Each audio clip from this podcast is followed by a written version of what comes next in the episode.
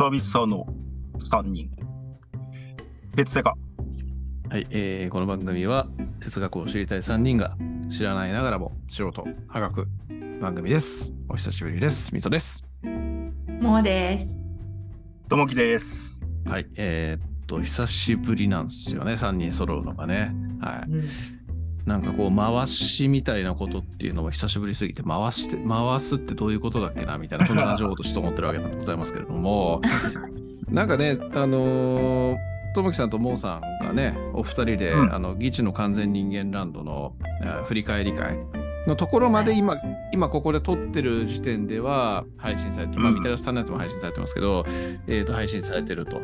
で、ともきさんが回してるのを聞いてね、あの、お全然、全然ぼ僕よりいいじゃんみたいな感じで僕思いましたよ。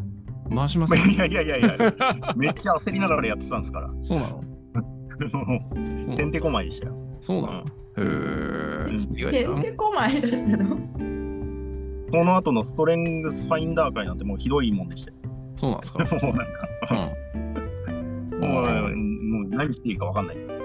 ストレングスファインダー会、そうか。これで流れてる時点ではそれも流れてるんでしょうけど、僕まだそこまで、そこまでの時間軸にいないわけで、まだ聞けて、聞いてないんですよ。そうですね。そうでですすよよねね。いやでも私も聞いた、やら聞いたし多分参加したけど、うんうん。もうちょっと忘れちゃったしね。うんうんうんうん。何話したかね。うんうんうん忘れちゃった、忘れちゃった。忘れちゃったから皆さんの方がこれ聞いてくださってる皆さんの方があの記憶が新しいんじゃないかなって思いますが。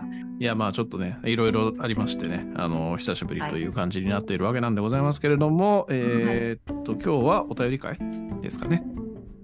そうですね。でも、初めにね、やっぱりうんお便りする前に、うんえっと、ちょっと振り返りというか、あの、これは今、配信多分されるのは10月の最後の方だと思うんですけど、はいはい。うん。そうですね、この2ヶ月ぐらいの間に、一応、10月1日国際ポッドキャストデーとか、うんうんあと、か。その前に、えっと、9月の19日には、議地の完全人間ランドで私たちの PR を作っていただくゲスト会収録があったりとか、うんうんで、その後に私たちがなんか反省会をしていたということとかあって、で、そのポッドキャストデーの配信もね、1ヶ月前ぐらいに撮ったから、なんか私たちずいぶん前なんですけど、もうそれはまあ10月に流れて、1日に流れたということで、うんそういうのが振り返りですね、この2ヶ月ぐらい。うんうん。あとは、えっと、初めてのみたらしさんの、うんうん。えっと、ゲスト会うん。と、あと、ストレングスファインダーを私たちのね、比べてもらって、うんうんアッキーさんというね、プロの方に見ていただいて、解説していただいたんです。うんうんという2ヶ月間で、うんちょっと心配だったのは、哲学やってないな、誰も。確かにね。まあその前とかね、僕とともきさんの飲み会トークとかひでえもんだっあれ そうですね。あれ、苦情来ましたので、あ、来た。いやいやいやいや。もうあれこそ長すぎ哲学ですよ。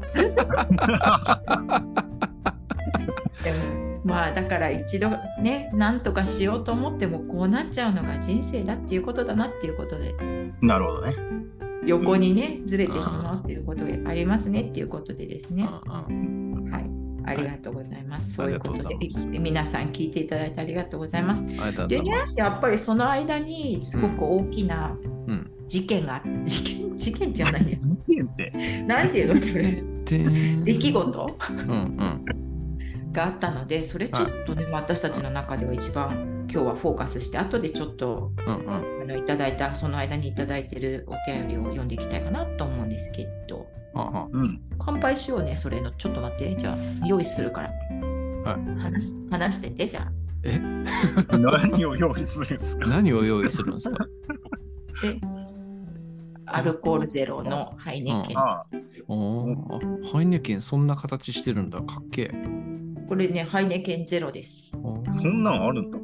そんそう。なんえっと多分来年に日本に行くそうなのでこの前鈴鹿でくれもらったそうですよみんなただでやってた。ただでくれたそうです。じゃあこれでちょっとお祝いの、じゃあなん私がお祝いの温度を取ればいいですか？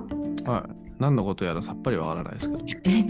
あまたちょっと今日不具合が多くてすい ません。びっくりって言っちゃったんですけど、はいえっとですね、その間に、はいあの私たちが今言ったことが起こってる間に、うん。みそちゃんのお家にはいお子ちゃまが生まれたんですよ。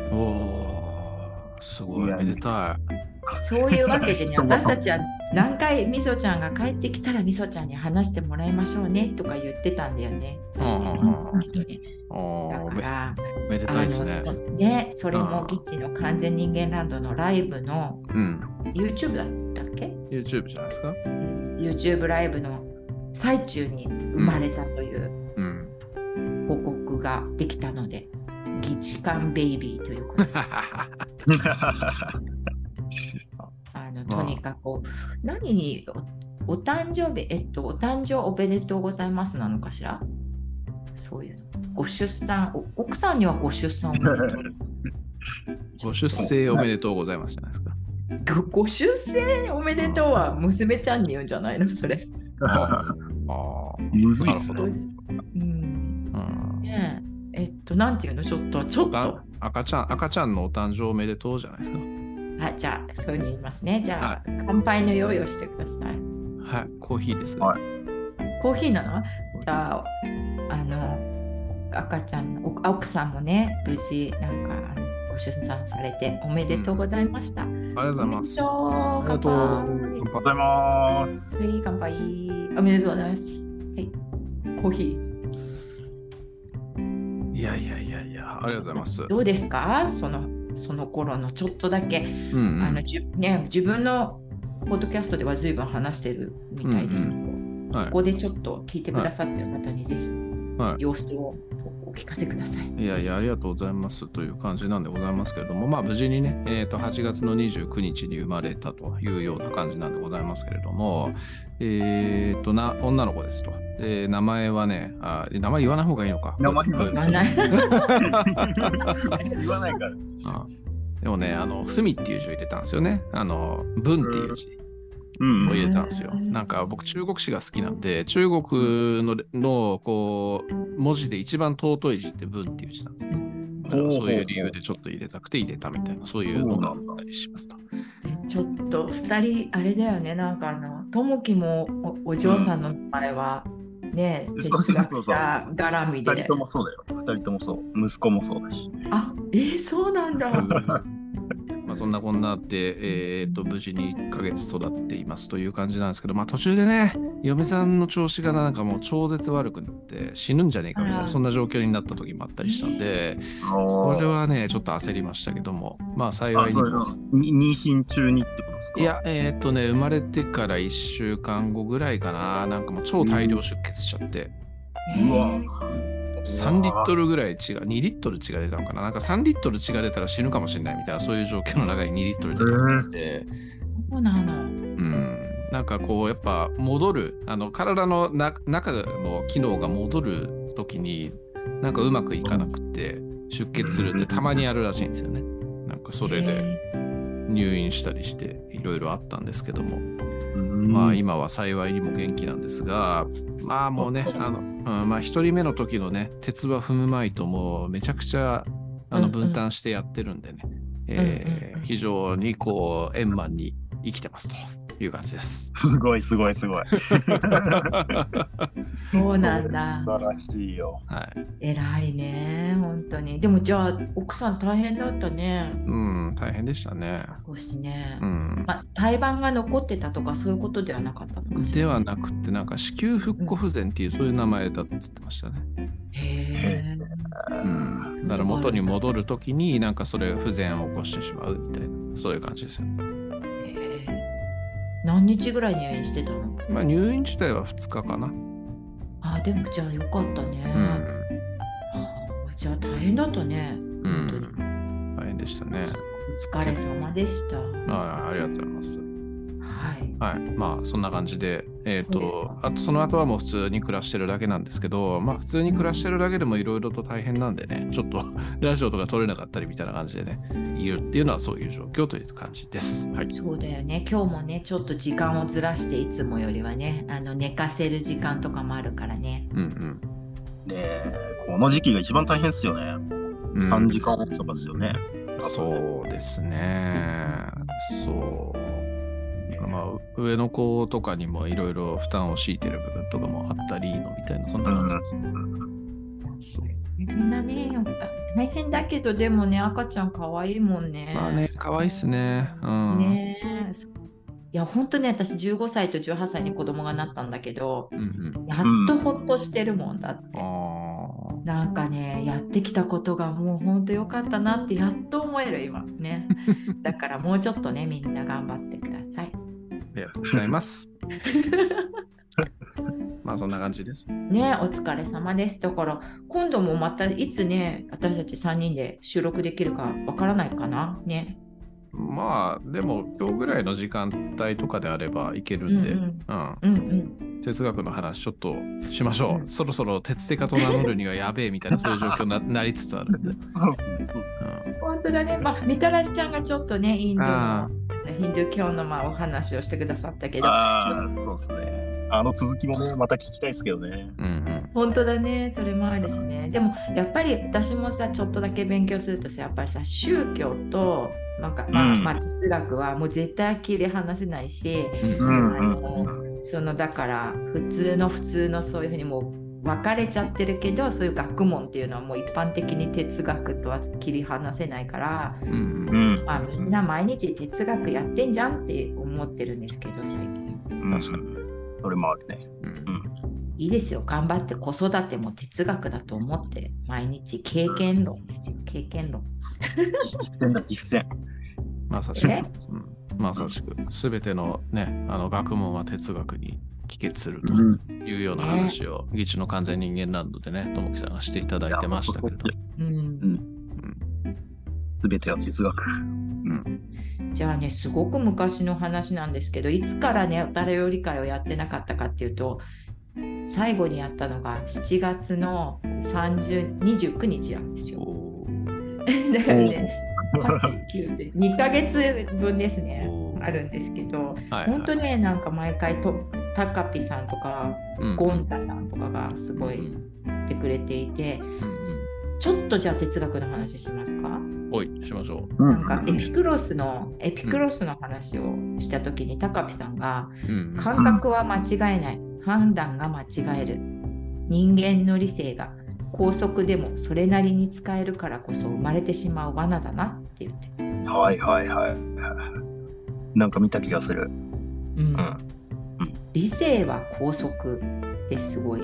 なんか言ってたのかな？私忘れちゃったなああ、いや、まあ、そういうふうには言ってなかったと思いますけど、多分高木さんの理解っていうことなんだと思いますけどね。その、うんうんなんか意外とこう、判断できると思っちゃって、うんえー人間の中でこう処理しちゃうけど、判断っていう処理をしちゃうけど、うんううん実際それは間違ってんじゃないのみたいな意味合いで言ってんのかなっていう気がします。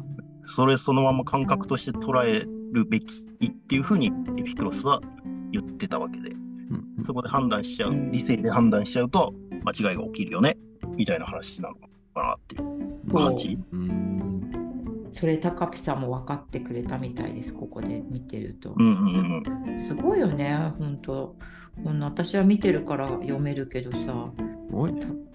ねすごいよね。すごいね。ねそこまで汲み取ってくれるのがね。あえ違う高ピさんもすごいけどともきもすごいねこうやって急にエピクロスの話をして近所の人の話みたいに普通に「ああそういうこと言ってんですよね」とか言ってうんす確かに。すごい。自分の中のね、エピクロスがね、そう言ってるみたいな感じです。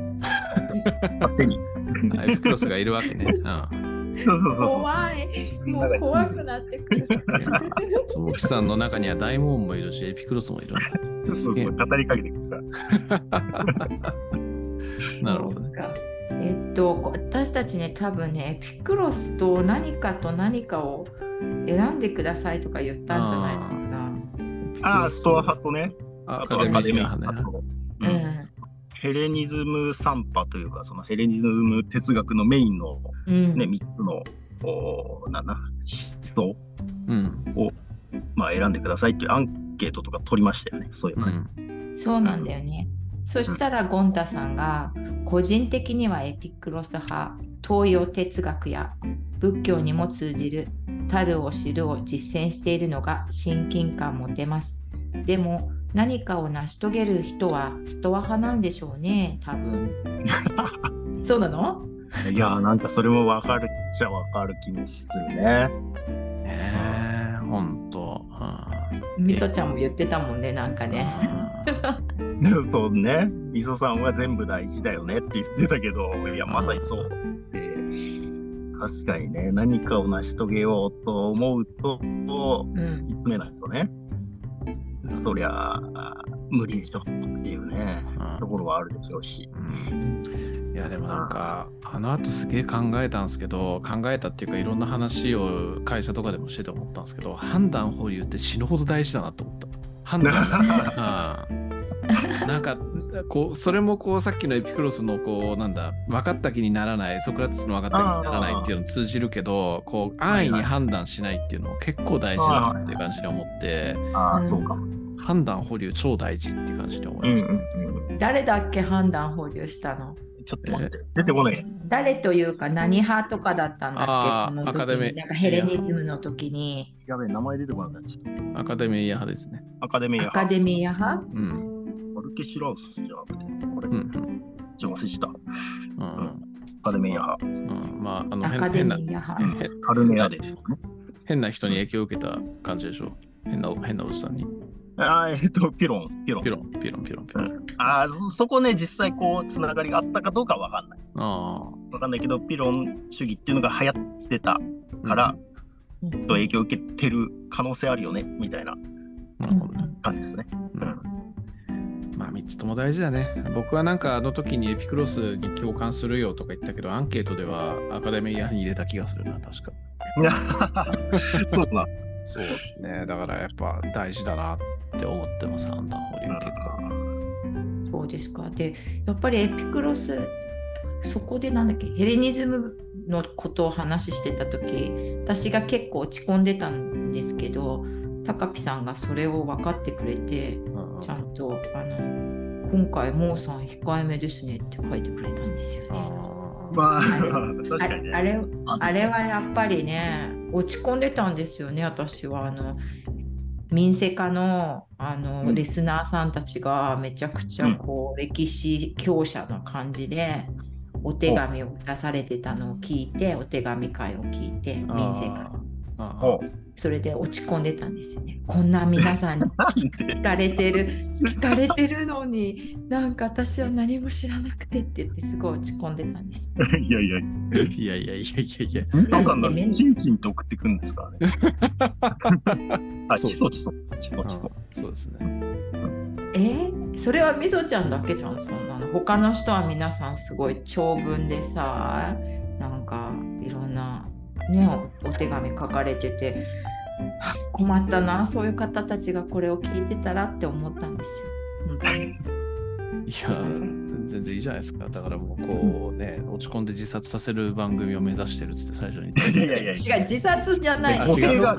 ろくな死に方をしないっていう。あ火を乗り越えるというか、なんかその、火をも怖くなくすみたいな感じですよ。そのソクラテスとかも言ってたのは、その、その死なんて別に大したことじゃねえと。ああうんだから別になんかみんなを殺そうとしてるわけじゃなくて、ああうん 死死を恐れるっていう気持ち無駄じゃねみたいな。あそんな感じですよ。あ、なるほどね。うんそうなんだ。僕はなんか積極的に死にたくなる気持ちにさせていく番組なのかなと思ってたんですけど。あ、ちゃう。違う違う違う違う。そういうニュアンスじゃない。あ、違う。うんそっかそっか。あまあまあまあまあ、そんな感じなんで別に全然いいと思いますよ。という感じです。はい。ありがとうございます、はいあの励ましていただいていやいやいや。えっとですね、あとその後スーパーリスナーのお便り会でですね、これ、あれ誰のがいいかな、えっと、あスーパーリスナーのおいつもね、猫が好きさん、いつもね、書いてくださってとても楽しそう、家族と哲学の話聞きたいなっておっしゃってましたね。あのうんなんかそういう話してたんだよね、2人で飲み飲みながら話してるとき、カラオケで。ああ、そうそうそう、してたしてた。ななんだっけ？ああ、そう、儒教うんとうん家族関係のエントロピーの増大あみたいな話してましたよね。あ、してましたね、そういえばね。うんうんうんうん、なんか最後の方にしてたような気がする。そうそうそうそう。最後だった？うん。いやそういうのまあ、わかんないけど、なんか、うん、いやー、本当あれはね、あれは語りたい。なんか、家族と哲学について。うんうんうんうん。あの、あれですよ。なんかこう、家族関係とか大事にしろよっていうのが、なんかひいてはいろいろといい効果を及ぼすよね、みたいな、そんな話。だから、そういうのがなくなってきたから、いろいろとこう、個人主義になって、なんか別に離婚するのにも抵抗ないとか、そんな感じになってるけど、でも、いやいや、でも離婚とかそういうのが、すごいいっぱい起こったりすると、それはそれで良くないことっていうのもいっぱい起こるよね、みたいな、そんな話に僕は捉えていた。あーまあそうっすよね。そうそう、確かね、なんかバランスって大事だよね、みたいな話からそんな感じに発展していって、うんうん。うん、確かにこう個人、個人個人がね、一人一人、それぞれ活躍するっていうのもいいけど、やっぱりこう、生物種としての、なんかサピエンスの、なんか動物として、やっぱり大事な部分みたいなのもあるんじゃないかな。できっとそういう儒教とか、ね、それこそキリスト教とかもそうでしょうけど、うーんまあ、その、敬えとかね、ああいうのは、そういう意味合いもあったんだろうなっていう。シンプルにそれがなくなってくると、どんどん離れていっちゃうだけになってくっていうのは。あるんだろうなっていううん感覚がめっちゃする。家族のことはさだからなんか儒教とかではさなんかよく、まあ、よくっていうかちっちゃい時っていうかなんか学校とかで習ったような気がするけど、うん西洋哲学とかでも家族とかについて語っている哲学者とかいるの？家族はまあまあいると思いますけど、うーん、まあ、哲学、哲学というか、でもやっぱキリスト教が大きいんじゃないかなとは思いますけど、ああそうか。普通にだって新約聖書にそっ入っちゃってるし、みたいな。うんうんうん、キリストがそう言っちゃってるわけなんで、父母敬えみたいな、父とか。うんうんうん。あ、そうかそうか。そうそうそう。で、まあ、それをだから、ね、後々はいろんな哲学で解釈していくみたいな感じでうんうんなっていく。で、それをこう理論武装していくみたいな感じなんで、うんうんうん、まあ、やっぱなかなかそれがね、あの、近代になるまでは、そうじゃないでしょとは言えないっていう感覚はあったんだろうなとは思いますけどね。うん。なんか何年後ぐらいにそこに着くのかな？たどり着くのかな？哲学は。確かにね。確かにね。紀元前を脱出できないことでおなじみですからね。いやー、ほんとね、今、新プラトン主義勉強してますけどね、うん本当にわかんない。おなんか、あーやっぱ何こ年何年ぐらい？新プラトン主義は。う、あ、でもね、もう紀元後お、5か。300年とか、おお、そんぐらいまで一気に飛ぶんですよ。すごいじゃないですか。やったー。やっと期限後になった。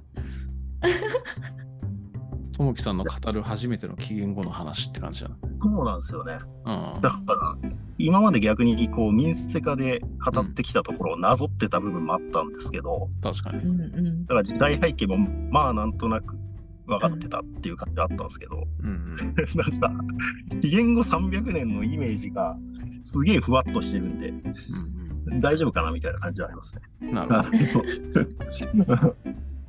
まあでもね、面白いよ楽しみ。楽しみですよ。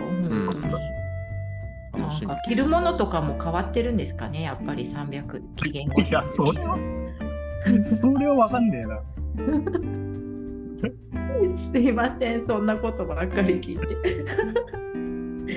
じゃあ次ですけど、あの、、はいつもね、なんかこう、レギュラーな感じで、ツイッターというか、今、あのもう X ですけど、うんあの書いてくださってる人がいるので、はいあの一人ね、ザボさんってね、私たちの多分樋口塾にも入ってらっしゃるんだけど、うん必ずね、聞いたらね、こう、聞いたよっていうので、なんていうのかな、こう、ハッシュタグをつけてくださってるんですよね。うんありがとうございます。ありがとうございあますりがとう。ございます。それでですね、あとはね、ドブさんがね、うんともきのお友達のドブさんが途中で、ドブ野郎ですね、ドブ野郎。ドブさん、私はドブさんと言ってるんですけど、ドブ野郎さんが、ドブ野郎。あのうさぎを預から 預けられた？えちょっと待って置いてかれてって文句言ってたんですけどその辺ちょっとか、釈明ないんですか？いやいや、釈明も何も。だってもう、あの、ドブ野郎には家の鍵も預けてるし。だから、えあの、まあ、夏休みに旅行に行くってなって、うんで、えやべえ、そういや、明日から行くけど、うさぎどうするみたいな感じで、うさぎの世話をどうするか何も考えてない中で、とりあえず、うちの妻からドブ野郎に LINE をしてもらって、明日よろしくみたいな。鍵持ってしょみたいな。いや、ここ置いとくからね、じゃあね、みたいな。行ってきます。みたい。いい関係性だな。餌をちゃんと食べてくれないとかいろいろこうドブ野郎さんが困ったりしてて あのちょっと大変だなと思いました。まあまあまあ、世話になってますよ。いい関係性ですね。羨ましい。いいですねいいお友達ですね本当に。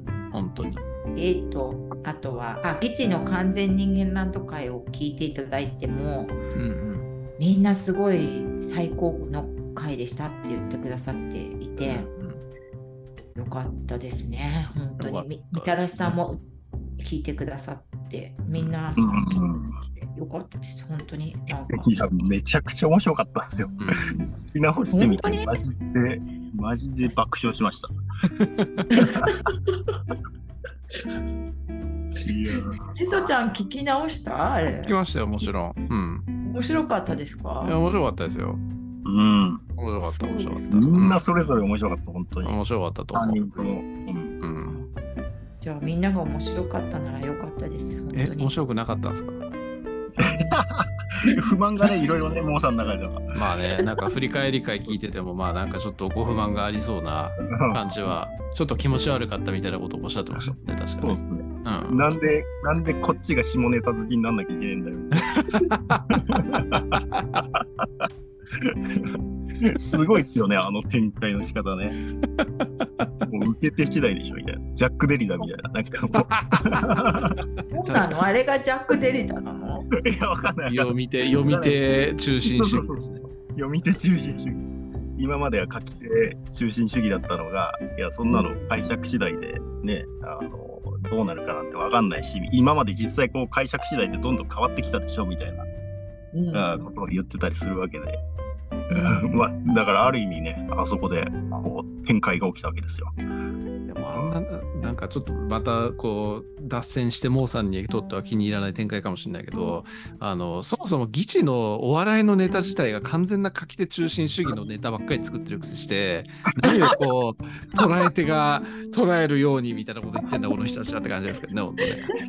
ああ、なるほどね。ああ分かるやつだけに分かりゃいいんだみたいなわけのわからんネタでね、あの芸うん。芸人やってた人たちの癖してる。えでもそれを言ったらさいつもみそちゃんが言うじゃない私たちがここで言ってることもうん。聞いてくれなくたっていいとか言っちゃうああ、まあまあまあまあまあまあまあ、そうですね。受け手まあまあ、うん。受け手主義という受け手にお任せ。ああ、そうですね。うん。そうそう。だから、こう、また会いに楽しいっていうのはいけないですけども、まあ、僕はここにいるのが好きだから、あの、別に聞いてくれる人は関係ねえよっていう感じです。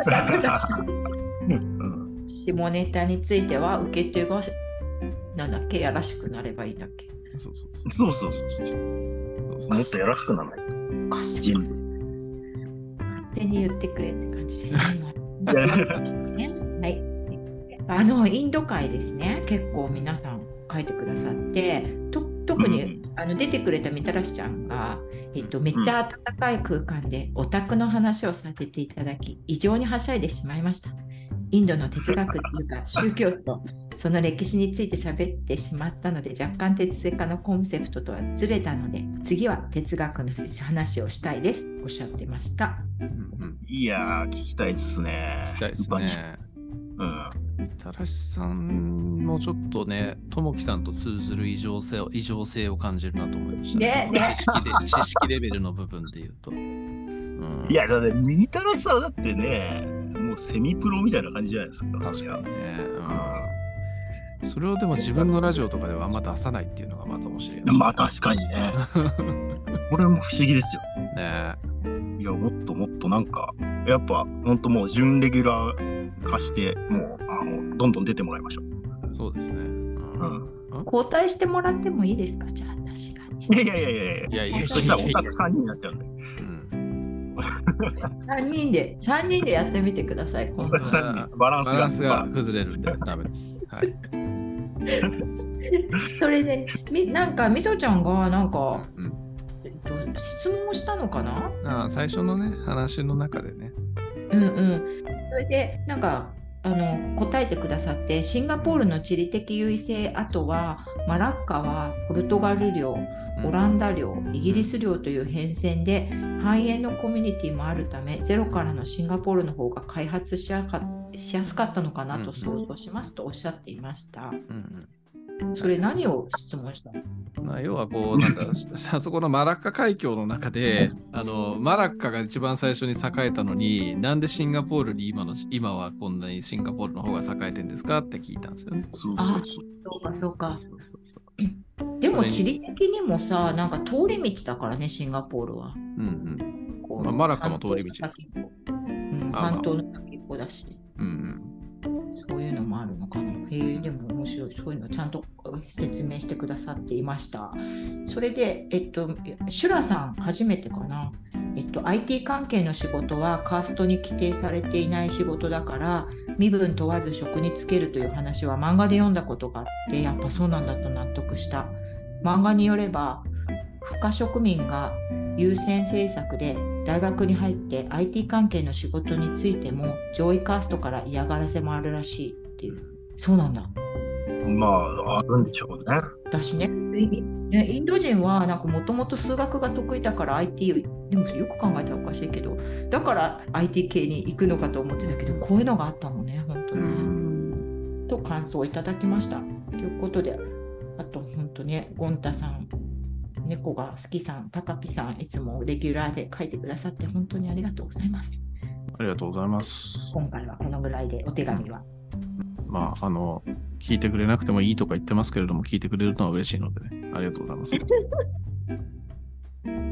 そうだよね。なんか、やっぱり、うん、なんかよく聞いてくださってるみたいですよ。再生回数はいかがですか？ああの上がってますか？前より。増えてますか同じぐらいですか最近見てねえな、そういう。アップロードするだけしてますけども、見ていないような気がしないでもない。再生回数は横ばいじゃないかな。すごいですね、そんだけ。うん。横ばいで聞いてくださる。まあ、アリストテレスあたりがピークでしたね。あそっからちょっと下がって横ばいって感じかな。やっぱり難しいですからね、本当に。うん。哲学やってないっていうところもありますしね。有名どころ出てこない。うん。本当だよね。そんな感じで。どうですか？あと、話したいことありましたか？なんか話したいことあった気がするな。そう、ツイッターに X で送ったのが、あの、まあ、全然文脈無視なんですけど、うん、人と霊どっちが大事かっていう話。はいはいはい。はいはいはい。そもそも人と霊って何って感じなんですけど、人ってまあまあ。人って優しさみたいな感じでしたっけ？まあそんな感じじゃないですか。愛に近い概念だと思うんですけどね。うん、その、うん、儒教の、まあ、なんか僕の理解だと、人って、その、まあ、孔子とか孟子は、人が大事だよねっていうことを言っていて、まずは人がないとダメだよねっていうことを言ってた気がしていて、うんうん、でそれに対して荀子は、うん、えっと、いやいや、礼の方が大事なんだよみたいなことをなんか逆に言い出したみたいな感じがしてて、でその礼を通じて、まあ、こういろんなねこう儀礼とかをやる中で、うん、あの人をこう自分の中にこう落とし込んでいくみたいな。だ多分これ、なんだろう、実践が大事なのか、うん。うん、理論が大事なのかみたいな、あまあ、その心の持ちようが大事なのかみたいな。うん。ところにも通ずるところなのかなとも思いつつ、確かにね。うん、えなんで急にその話さなんか思ったの？この前ツイッターでね。うん。それ知りたいなって。なんかあったの？ああいやな、なんかあったわけじゃないんですけど、なんかね、前々から思ってて、いやー、なんか、どっちとも言えるよなーっていうのが、なんか常々あって、なんか心の持ちようがないのに、うん。なんだろうな、心にもないのにあなたが好きですって言ったって、なんか、それは実践としていいの？みたいなところもあるし、ただ、なんかこう、実際にこう、こう人付き合いをしていく中で、だんだん好きになっていくとかもある気もするし、なんかそんなこと思ったんですよ。なるほどね。うん。どう思います、もさん？え今全然分かんなかった何かみたいな なるほど。あのー僕の試験なんですけど、うんうん。こう、じなんか人とかを解いた人が人が大事だっていうのと、霊が大事だっていうのって、その人たち自身の周りの人たちの部分だとか、もしくは純子はその孟子とかよりもかなり後の人なわけじゃないですか。うんうんだからそうんの儒教ができた後のこう世の中の世相とかを見た時の話っていうのが結構でかいような気がするというのがああ、そうなんだ。えっ、となんかこうやっぱねあの孔子とか孟子とかなんて立派な人なわけだじゃないですかまあいろんなことやってる人ですけれども、で自分の周りにもいあのインテリだとかすごいねあの優秀な弟子とかっていうのがいっぱいいたわけで、やっぱみんな自分あの愛を持って人に接するっつったら分かるそれをちゃんと理解して分かるみたいなん人が。いたと思うんですよね。でなるほ。ど。愛にあふれる世界なんだったらそれはみんななんか愛大事だよねそうだよねみたいな感じになっていくと思うんですけどなるほど。こう愛がやっぱ通じなくそういうわかわからないインテリじゃない人たちの中では愛はわからないみたいなそういう状況になっていくとあのーやっぱそれを強制できない人たちのために強制する理論みたいなのが大事になってくるみたいな話で、はいはいはい。それで礼が大事みたいな感じのこと言ってんじゃないかなっていうのが個人的な結果。ああ、なるほどね。うん、僕さらに好きなのが、あの漢中っていうね、あの中国の春秋時代に一番有名な大臣がいるんですけど、清の国っていうところの、うんうん。その人が言ってる、衣食足りて礼節を知り、総輪見して永辱を知るっていう。ことがすげえ好きで、あの要はこう、何も飢えてる人に、あの礼節を、あのなんだ、誉れとかを、あのしいろいろ伝えてもわかんねえし、うん。そもそもが住む場所もない人に対して礼節を求めてもそんなことできるわけないよねみたいなそんな話で、だからまずはこう、えーそういう貧富の差をなくしてあの充実させていこうぜっていう現実的な考えなわけなんですうけど、ん。なんかやっぱこう儒教の話を前にあのなんとかのエントロピーの時にちょっと話しましたけどそもそもが僕の中で儒教って結構こう国家運営のシステムみたいなそういうイメージではい思っちゃっ。てるところがあるんで、なんかちょっとやっぱね、ともきさんとレイヤーが違うところで考えてるんですよね、結構。そうかもしんないな。ともきさんは多分人間の根本的な善とかそういうようなところの部分で見られてると思うんですけど、僕結構社会の中での儒教みたいな感じで見てる部分があるんで。そっかそっか。うんなるほど。純子って、うん全然中国の歴史を知らないんで分かってないですけどう、んうんうんってどの辺の人ですか？えーっとね、あのー ?300 年ぐらい開きあります？300年まではない。そこまではないけど、えー、と戦国時代の、えー、と末期の秦の始皇帝の時代の,、あのに大臣やった李氏っていう人と、あとはいはいはい。韓氏っていう放火の大家がいますけど、はいはい。その人たちの師匠ですね。だから戦国時代の後期から末期の人って感じかな。ああ、はあはあはあはあ。なるほど、なるほど。なるほどね。そうなんだ。そうそうなんだ。いろいろとこう歴史がまた動いていった時代の人っていう感じの人たちではああ、はあはあはあ。ああ、いや、でもなんかそれ聞いてなんか、うん確かになとも思いましたね。うん、だから、うん。その、うん、純子的には、まあ、とりあえず、その、例から入るしかないっしょみたいなうん。感覚もあったんでしょうから、なんかこう、ね、ゲルマン人に、あの、キリスト教を伝えるには、うん。まず絵を見せるしかないっしょみたいなうん。とかね、偶像崇拝禁止って言われてるけど、偶像を見せてからじゃないとわかんないっしょみたいなのに近いのかもなと思いましたね。今うんそうそうかもしれない。うんうんうんまあほどね。そうどっちも大事だとは思うんですけど、まあ、その愛を知れば愛の方が大事なんじゃないかなっていう気がしますよね。まあそうですよね。まあ究極的にはね、うん。その人を、どっちみち人を目的としてるうん。んでしょうから、うん。人の方が大事とは言えるっていう感じはしますよね。まあ、どっちが先かっていう話なんでしょうけど。うん。まあ、そんな感じの見解でした。なるほど。めっちゃ面白い。恐縮です。すいません。すいません い。きなり、いきなりオタクの話ですいません。はい、オタクの話しすぎて、モーさんがどっか行っちゃったよ。何の脈絡もないの。何の脈絡もなく、ちょっとオタクなトークをしてしまったっていう感じでございますけれどもね。ううんまあ、中国哲学というか、中国の話はちょっとね、まあ、おいおいしたいそうっ気は、すね。ちょっとマジ教えてほしいっすね。いやいや、教えるほどのものは全くないですけど、すいません、モーさん、なんか、ちょっとオタクな話をいきなりし始めちゃって。いや、とんでもないです。ちょっと失礼してましたけど、大体は話終わりましあ、た？終わりました。はい愛が一番大事っていう感じで終わりました。いい感じに？うんはわかりました？人と霊のこと。い、めっちゃよかった。うん。えーよかったね。俺は会いに行きますよ。ああ愛を取り戻しましょう。愛？愛を取り戻愛し愛？愛？って何？愛がどうしたの？必要なの？愛が。愛がわからないんで。しょうがないね、それはね。まあ一生かけて頑張りましょう。うん。どうしましょう。話が読めてないんですけど、すいません。いえいえはいいやいやいや。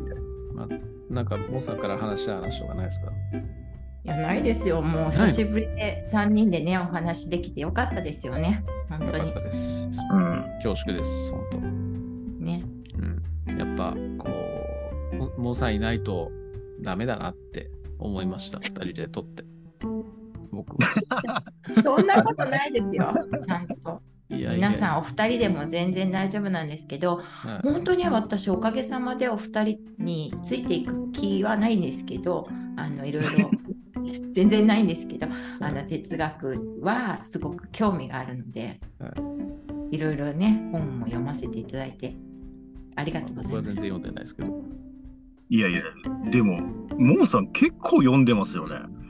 なんか2行ぐらい読むとね、あすごいなと思ってね、ぼーっとしちゃって、先に進まないのね。まあまあまあ、そういう時もありますね。うん。いや、大体それでみんなにすごいびっくりしたこととかをシェアして、うん今日も読んだな、みたいな感じで終わりなんですよ。すいません。本いやいやいや、数ページだけでも読むのとね、読まないのじゃ全然違うと思いますからね。まさしく。ちょっとね、これはね、本当沼なんだなっていうことは分かりました。ああ。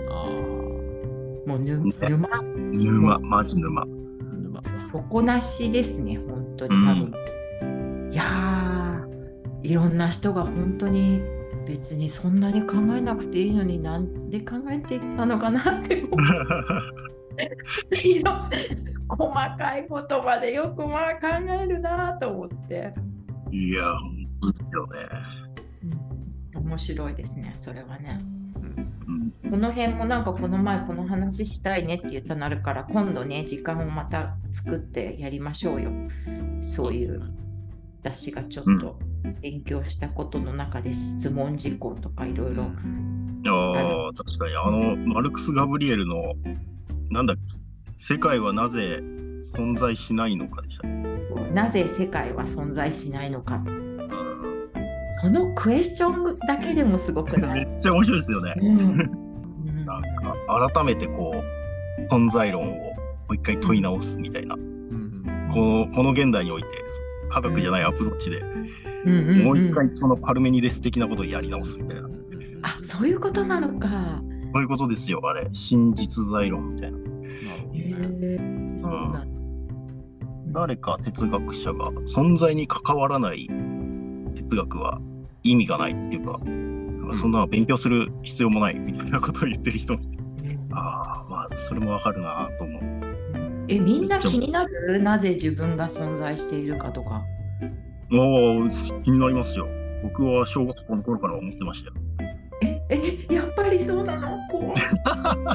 怖がんないでくださいよ、そこで。えみそちゃんも気になるなぜ自分が存在してるかとか。まあ、気になりますね。だから死んだらどうなるんだろうっていうところですよね、やっぱね。それあはー非常にこう、誰もが考えるところですけれども、やっぱいまだに子供の頃みんな怖くなるって言いますけど、いまだに怖くなりますもん。うんうんうん。あ死んだ後のことってこと？そうそうだからここの今の意識っていうのは一体どこに存在してるものなんだろうな、みたいなね。ああ、まあそうね。う。うんん。それもそうだしね。うんえー、そっかやっぱ存在私全然そんなこと考えたことがなかった自分がなぜ存在するかだってもう別にしょうがなくないと思っちゃって。まあね。いや、だからなんか小学校の頃から、うんなんか本当あの、マトリックスとか見る前から、なんかああいう世界なのかもなとか思ってたこともあったりとかして、これ、だいぶ気のせいなんだろうなとか、なんか誰かに見させられてるのかもしんねえなみたいなことは、うんうんずっと妄想したりとかしてましたね。えおかお母さんのお腹から生まれてきたんだよな僕とか思わなかったの？いや、いやいや、だってその記憶ないじゃないですか。うん。うん。えだけどみんな言ってるじゃん。みんなが言ってるからわかるじゃん。ここから出てきた。いやいや、だってそういうふうに思わされてるだけかもしれないじゃないですか。そうなんだえみそちゃんもそういうふうに思ったことあった？えー、まあ思ったことありましたね。それはだから本当宇宙の中の一体自分はどこでなどこで何なんだろうみたいなね。だからもしくはうん誰かの意識の中の世界なんじゃないかとかね。ああ、ななんかるほど、ね。宇宙を一つかみにできるような超常生命体みたいなのがいるんじゃないかとかね。はいはいはい。うんまあ、なんかいろいろそういうことは考えたりしましたけど、まあでも哲学的な考えなのかどうかは分かんないですね。謎にな、まあ、そういうのがありえんのかなみたいなぐらいの考えなんで、ちょっとともきさんとあれが違うかもしれない。いやいや、一緒ですよ、多分。うん、それが、うん存在とは何だろうっていう問いですよね。面白いほらちょっと私が勉強したからいいクエスチョンができたね2人に私、うんうんうんうん今日まさしくど。こに2人がスタックしてるのかスタックっていうのはうんあスタックってちょっと使っちゃってるというかどこに問題を置いてるのかもうんなんとなくねいいですね面白いですねそれ。だからなんか、そう。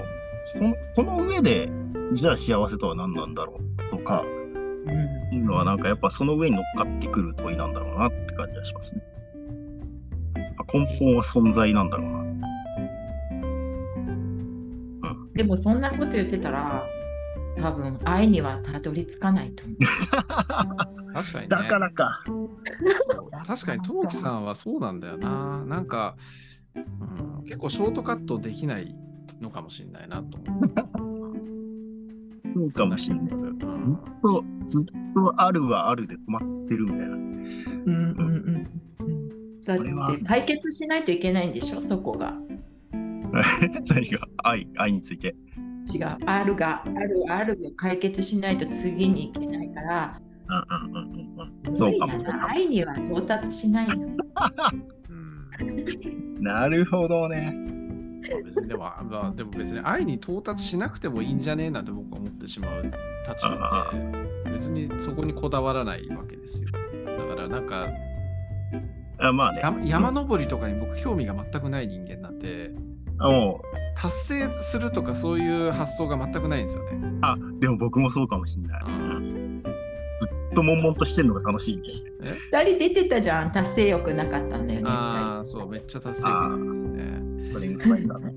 そうだからなんか別に頂上を目指すとかその愛に向かっていくとか関係なくて別に今この生きている中で心の安寧を得るためにはどういう感じの動きすればいいのかってそれだけしかないので。ああ、なるほど。それはあるかもね。そうだ、それが幸せなんですよね。ああ、なるほどね。そうだ、結論は出てるわけですよ、僕の中で。そうか、そうか。アタラクシアはもう得ています。ああ、素晴らしい。確かに。だなうん、そうかもしれない。そんなに言うほど僕は愛を知りたいと思ってないのかもしれない。難しいことを知りたい欲求とかっていうのはあるからそういうのを知りつつも別にでも自分とはちょっと違うあの違うっていうかそれを当てはめたりもするけれどもちょっと切り離して考えることもするできるみたいなそんな感じなのかな。うんでもまたなんかあのマルクス・ガブリエルはねなんかちょっと違う視点で面白いですよね。その世界はなぜ存在しないのかなんで。うん、多分パルメニデス的な世界みたいなのはないってですよね。まあないとは言ってないのかもしれないですけど、その一人一人の世界はやっぱあるよっていう。うん、けどこうなんかみんなが想像するこの宇宙全体が世界とかそういうのは多分なんか違うんだよねっていうようなことを言ってるんですよね。うん、だからなんだろうこう一人でこう部屋にいる時のその世界みたいなのがあるし2人でいる時の世界はあるしだけどなんか全てを統括するようななんか世界みたいなのはまあまあ哲学的に考えるとないっていうふうにルークス・ガブリエルは結論してるんですよね。はいはい、分からないってことかな。自分の観測できる場所以外のことなんてそんなの分かるわけでだからないも当然じゃねえのみたいなそんな話。えっとね、まあそういう感じでもなかったんですけど、ちょっと、あの ちょっとどう言えばいいのかな。なんかシュレディンガーの猫的なそんなイメージがちょっと、あのその話聞いたときちょっと思ったんですけど、それともまた違うのかな？それともまたちょっと違ったんですよね。なんかそんなこう、経験論的な感じでもなく、うん、なんだろうな、まあ、合理的に考えてもそうなるよねみたいな説明の仕方だったんですよね。うん、わかんねえ、わかんねえけど。もうさんわかります？うん、全然わかんないけど、あのそういうわからないことがいっぱい書いてあるんですよ。なるほどね。うん、それでね、あのこれはね、だからあのなんか言葉が難しすぎるから日本語は。だから英語のも買ってみて、うん、面白い。あの人のことが私も好きでね。なんで好きになったかというとやっぱ、うん、あの動画で結構出ててあの、えっと、ニュースピックスとかかな？ニュースピックスにも、うん、とか最近出てるえっとなんだっけ？そういうのに出てきてるのよたまにね。それで話したりとかしてて。この前も国分光一郎さんとかとシンポジウムやってたのが無料で配信されてたのがあって、うん、それにも出ててね本当感じのいい人いい子なのよね。ああね爽やかでドイツ人って感じね。楽しそうに話すし、だからそういうなんかやっぱ人柄とかを見てからやっぱ本は読むようにしてるから、うん、なんか、うん、すごいなんか面白いこと言ってるんだろうなと思ってて。でも英語の方がねなんか多分分かりやすいのかも英語が分かればね私がねもうちょっとね簡単に書かれてるよね英語の方が日本語はやっぱりまどろっこしくて難しい。ああまあなんかよく言われますよねそれね。あのなんか関東とかもあの英訳とか普通に原文で読んだ方が分かりやすいみたいなこととか言われたりするけど、いや、実際そんなことねえよみたいなこと言われたりとか。そりゃ、日本語の方が得意だからね、私たちはね。ウィキペディアとか見ると、なんかこう、なんか言葉、漢字の羅列がやべえなとは確かに思うんですよね、哲学系の話って。うん、まあね、その、その言葉の意味がまずわかんねえみたいな。うんうん刑事上学とか言われても全然まずまずそれが何なのかが分からからんみたいな。そうなんですよね。で頑張って訳しちゃったから明治の人たちが。ああそういうことか。そうですよ。きっとその西山根とかが頑張っちゃったから、うん、余計分かりづらくなってる部分もあるのかもしれない。ああそうか。えー、でもこういうことってやっぱなんかリスナーさんとかきっともしね本とか読んでらっしゃる方とかいたら私に教えてもらいたいですね。どうやって読むといいですよとかね。なんか。いや本当っすなんか。ともきさんに聞きゃいいじゃないの。いやいやいやいや。なんか本当でもねゲスト出たいですとかね。あの、うん、これ自分語りたいですとかね。いたらもうぜひぜひお願いしますって感じですよ。ね。うん。なんか哲学のこういうここが好きとかいうのとかもね、なんかアピールしに来て、うん、それも面白いかも。うん、じゃあこんな感じで今日は一応終わりにしましょうか。うん、終わりましょうか。1時間ぐらい喋ってる。うん。うん。ありがとうございました。じゃあ私の出番でしたね。うん、忘れてました。はい、じゃあ今日も最後まで鉄セカをお聞きいただきありがとうございました。鉄セカは Spotify、Apple Podcast、Google Podcast で配信しています。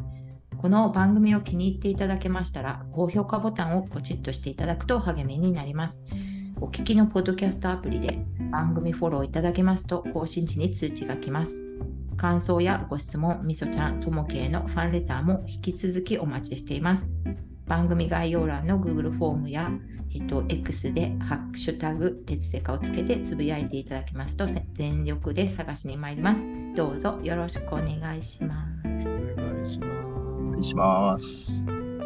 あれ、でもなんか、はやぶささんが、なんか、Google ポッドキャストが終わるみたいな、なんかその話を言ってたような気がする。あ、いや、わかんない。Google ポッドキャストが何になるって言ったっけ？?24 年後半に終了、YouTube ミュージック日本化って書いてある。おお、なるほどね。あ、そうかもね。じゃあもう Spotify と Apple Podcast とじゃあ YouTube。え、だから YouTube やりたいんだけど。YouTube をやりたいってどういうことですか ?YouTube で配信したい。で私はこの顔が、なんかこの前の原田さんみたいにクマみたいにしたいんですけど、それ教えてください。ああ。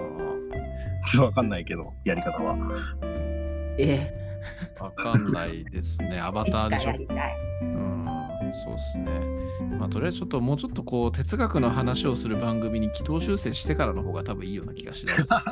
もちろんです。ちょっとね、僕の、僕のちょっといろんな家庭の事情の件もありありのなんですけど、ちょっとあまりにも哲学の話をしすぎていなさすぎるので、ちょっと、あのえー、新プラトン主義を楽しみにしてますんで。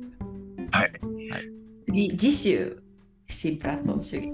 はい、違うのかな？あ、またもう一回雑談かな？わかんない。ああ、はい。うんじゃあ、そんな感じで終わりにしましょうかね。はい。はい、じゃあ、どうもありがとうございます。ありがとうございました。ありがとうございました。